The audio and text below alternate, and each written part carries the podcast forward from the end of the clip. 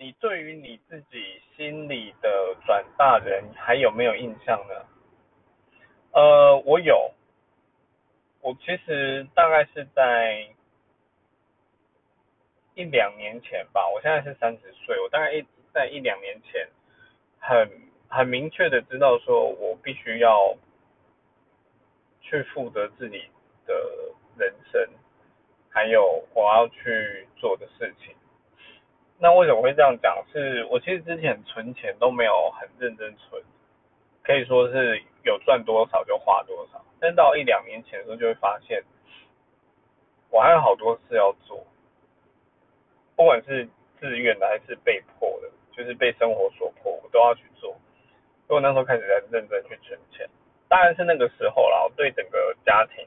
和自己的人生比较有一种赚大人的感